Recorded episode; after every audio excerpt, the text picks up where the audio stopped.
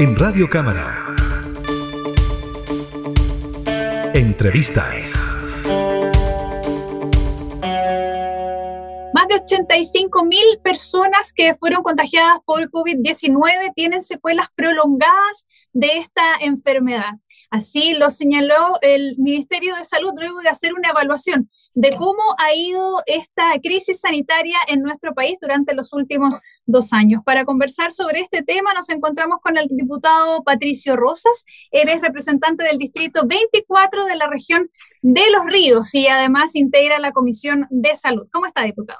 Hola, ¿cómo estás? Eh, sí, interesante y preocupante la noticia, aunque yo creo que es un poco más de lo que se plantea ahí. Sí, eh, estas son unas cifras que se eh, fueron entregadas hace algunos días por parte del Ministerio de Salud, en donde se han ido registrando un aumento significativo en aquellas personas que padecieron la enfermedad y que tienen secuelas prolongadas que pueden además ser muy diversas, ¿no? Pueden ir desde eh, problemas eh, cognitivos, problemas de molestias físicas, eh, deficiencias respiratorias. ¿Se nos puede comentar un poquitito sobre eso, diputado? Claro, porque hay que hacer una distinción del COVID prolongado, las secuelas de COVID prolongado, pero también hay otras secuelas que son parte del síndrome post-COVID.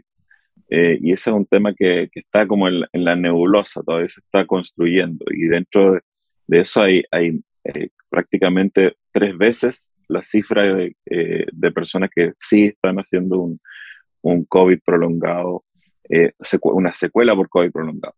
y aquí está el tema, obviamente, pulmonar, que es el que más llama la atención y el que más genera molestas, porque quedan con un daño pulmonar evidente, parecido a lo que dejaba una neumonía muy severa, porque justamente el COVID que deja lo que hace es una neumonía en las personas que terminan eh, en la UCI y esa neumonía severa deja mucho daño pulmonar, entonces se cansan muy fácil, muy fácil. Necesitan muchos de ellos oxígeno porque no le alcanza con los alveolos que tienen funcionando. Esa es una de las, de las secuelas. Eh, ¿Cuál otra te referías tú que era de interés eh, de ustedes?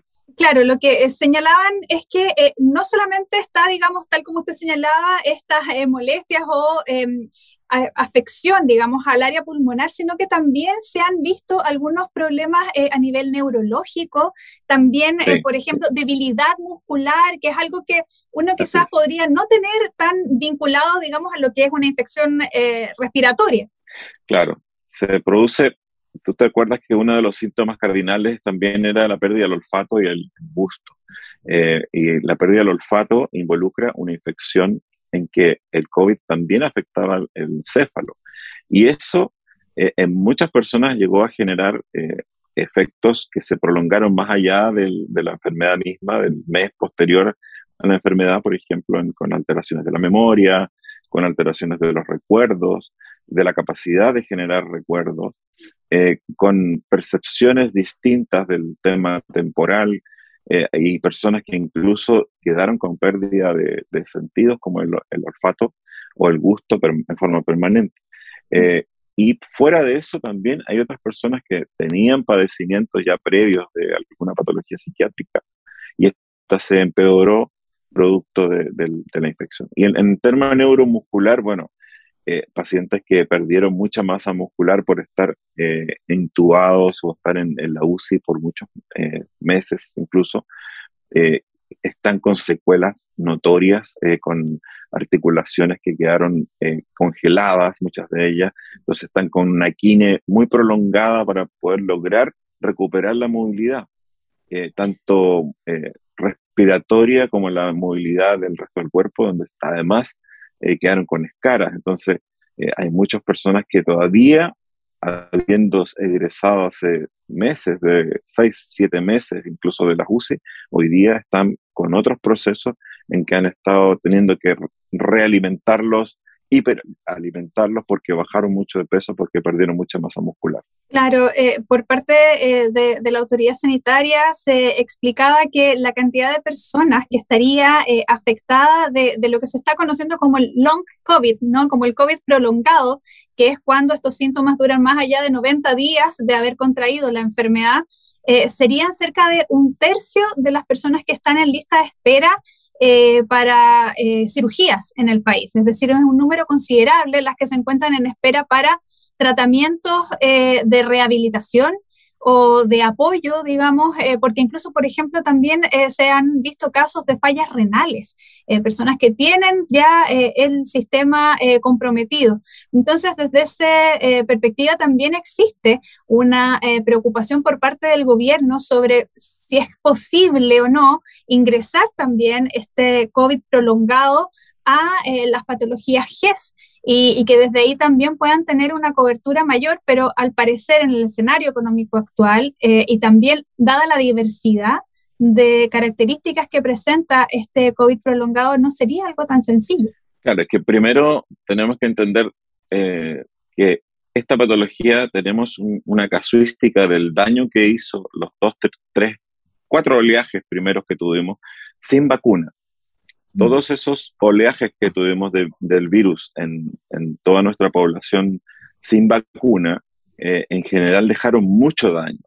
Ya cuando un año después existió el plan de vacunación y comenzó a vacunarse a las personas, eh, es distinto el efecto. Hay menos daño eh, y ahí el daño se centra más en los efectos de las personas que probablemente cayeron a la UCI porque no tenían las vacunas puestas o no tenían el plan completo. Entonces, las personas que en el primer año de pandemia eh, sufrieron eh, el daño pulmonar por COVID, eh, también tuvieron, como bien dice el, tema del long COVID, también tienen síntomas y, tienen daños en otros sistemas.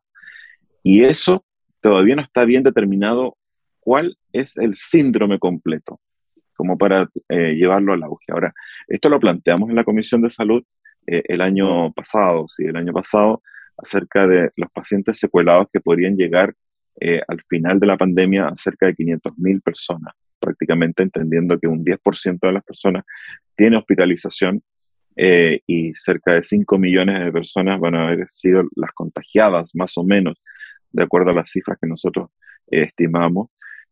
y esas 500.000 personas van a tener distintos grados del, del síndrome.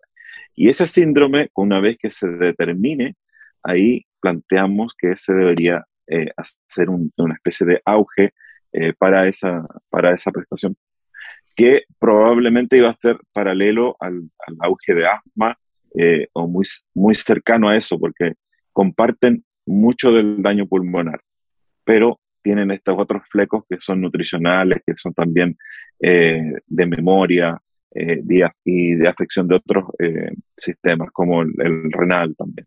Sí, eh, comentaba hace algunos días también en un medio de comunicación una de las integrantes de la Sociedad Chilena de Infectología que ha visto personas que incluso, por ejemplo, siendo ingenieros, eh, no podían realizar eh, eh, operaciones matemáticas sencillas, multiplicar, dividir, cómo se ha ido complejizando. Desde esa mirada, por ejemplo, también se hablaba que quizás una de las maneras en las cuales se podía apoyar a esta población que se encuentra con estas secuelas prolongadas debido a la infección por COVID podría ser justamente cuando esto le genera algún impedimento, por ejemplo, en términos laborales, eh, en términos psicológicos, en términos de la capacidad de ser autovalente. Eh, quizás por ahí, eh, ¿a usted le parece que podría haber también una priorización en el caso de que fuera necesario? Claro, la, la neurorehabilitación y todo lo que significa la terapéutica ocupacional para estos pacientes también tiene que estar dentro de las garantías auge de un, si es que se plantea como un cuadro auge. Ahora, si es que se plantea como un cuadro que se va a atender por un programa especial, también tiene que estar eh, ambas cosas, no solo la respiratoria eh, y el sistema de oxígeno eh, en las casas, sino también la neurorehabilitación y la kinesiología también en muchos casos y la terapeuta ocupacional, porque hay una, una, gran, una gran dispersión de los daños que produce el virus, porque el virus te produce una enfermedad que abarca todo el cuerpo y algunas personas tienen mayor propensión a, tener ciertos daños. Entonces, hemos visto cómo algunas, incluso variantes, tienen más daño cerebral, otras más daño pulmonar, otras más daño eh, neuromuscular. Entonces, eh, las variantes han ido eh, dejando distintos pacientes distintas secuelas también.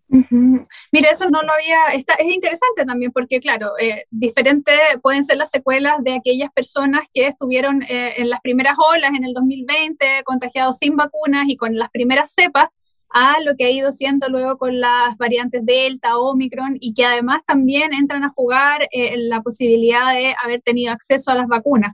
Eh, en esa eh, dirección y también considerando que en los últimos días ha ido manifestándose también un aumento en las cifras de contagio, ¿cómo eh, podría usted prever el avance, digamos, de estas complicaciones? quizás ya hay algunos estudios, diputados, en relación a qué tanto efecto prolongado, por ejemplo, tuvieron las cepas Delta, Omicron, también considerando el porcentaje de vacunación. Bueno, claramente las, variantes que eh, hicieron su entrada mientras no había vacunación dejaron mucho daño. Eh, ya posterior a ello, las nuevas variantes eh, han dejado más daño en las personas no vacunadas, por una parte, y en las que no tienen completo su esquema de vacunación. Porque hay un concepto que, que yo creo que no se ha entendido muy bien. El hecho de que tu última vacuna tenga más de seis meses, es como que no te hubieras vacunado nunca. Entonces, entras a la población no vacunada y eso eh, lamentablemente no se ha podido eh, transmitir. Hay toda una campaña del Ministerio de Salud hoy día, eh, por una parte, en sí, la vacuna es un elemento para controlar el daño que hace las distintas variantes, pero también tiene una vigencia y si se te venció, haz como que no tienes vacuna, entonces tienes que vacunarte. Entonces, en el fondo, podemos liberar eh, las restricciones, incluso la de la mascarilla en lugares abiertos y todo, pero entendiendo que nuestra responsabilidad es mantener nuestras vacunas al día, en el sentido de que a los seis meses es como si no estuviéramos vacunados. Así que ojo con eso. Que, y donde más preocupa eso es en los adultos eh, mayores de 50, 60 en general, que dicen, no, yo ya me vacuné, sí, pero tiene dos dosis y está atrasado más de un año, es como si no se hubiera vacunado. Y esos pacientes son los que finalmente tienen el mayor riesgo frente a una enfermedad de terminar en, en, una, en una UCI. Claro, existe a veces una resistencia porque eh, es primera vez, digamos, que, que, una, que la comunidad se ve enfrentada a esta necesidad de unos procesos de vacunación tan seguidos, ¿no? Habitualmente, eh, anterior a la crisis sanitaria por COVID, la vacuna contra la influenza, por ejemplo, era una dosis que se aplicaba una vez al año y en una temporada específica y también en una población específica. Ahora esta vacuna es una vacuna que está eh, para toda la comunidad y además en dos dosis, entonces de repente que se genera cierta resistencia por los efectos también que puede tener en el, en el funcionamiento, digamos, del cuerpo, desde el desconocimiento que existe. Claro, lo que no se ha eh, podido también captar por la comunidad o no lo hemos podido comunicar adecuadamente a los médicos es que este virus, a diferencia del sincicial respiratorio o, el, virus de la, gripe, de, la influenza, eh, no, es, no es un virus estacional como estos que solamente abarcan el invierno, que tienen, hacen su curva empezando el otoño y cursan en el invierno. En cambio, el virus en el COVID es todo el año, es todo el año, invierno, otoño, verano, todo el año. Entonces, por eso es que la vacunación tiene que ser reforzada por lo menos dos veces al año, más o menos, es lo que se, lo que se está viendo. Eh, pero también tenemos que estar abiertos a que es posible que también las vacunas que hoy día tenemos salga una variante y en marzo próximo del año que viene tengamos una variante que necesite otras vacunas. Entonces, esto es evolutivo. Eh, en algún momento, hace dos años atrás, cuando llegó recién esto a Chile, se planteaba que la comparación con la eh, viruela, eh, que había demorado 80 años en eliminarse, en esa época no tenían las mismas capacidades de hoy día, y que había eliminado a cerca de 100 millones de personas. Y se decía, nunca vamos a llegar a eso.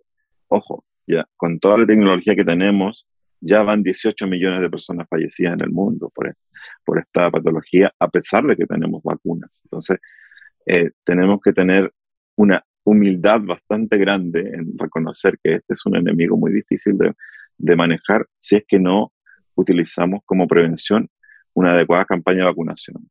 Entonces, eh, la percepción de riesgo. Diputado, y, una última eh, consulta en estos últimos minutitos tiene que ver también con una ¿cómo, ¿cómo, lo ve usted con una recomendación, digamos, como médico, como profesional de la salud? Es que en esta época también se encuentran realizando campañas de vacunación, eh, bueno, de influenza, sobre todo en establecimientos educacionales, adultos mayores. ¿Cuál sería la recomendación? ¿Tomar distancia entre una vacuna y otra, eh, sobre todo en esta población más vulnerable? Si es que uno eh, se pone, por ejemplo, o los hijos, los abuelitos se ponen eh, las vacunas contra la influenza, esperar un tiempo para también tener una cuarta dosis o tercera dosis en el caso de los menores? Yo creo que, que debe haber distancia entre una vacuna y otra. Eh, mi opinión, de acuerdo a lo que he leído de, las distintas publicaciones que hay a nivel internacional.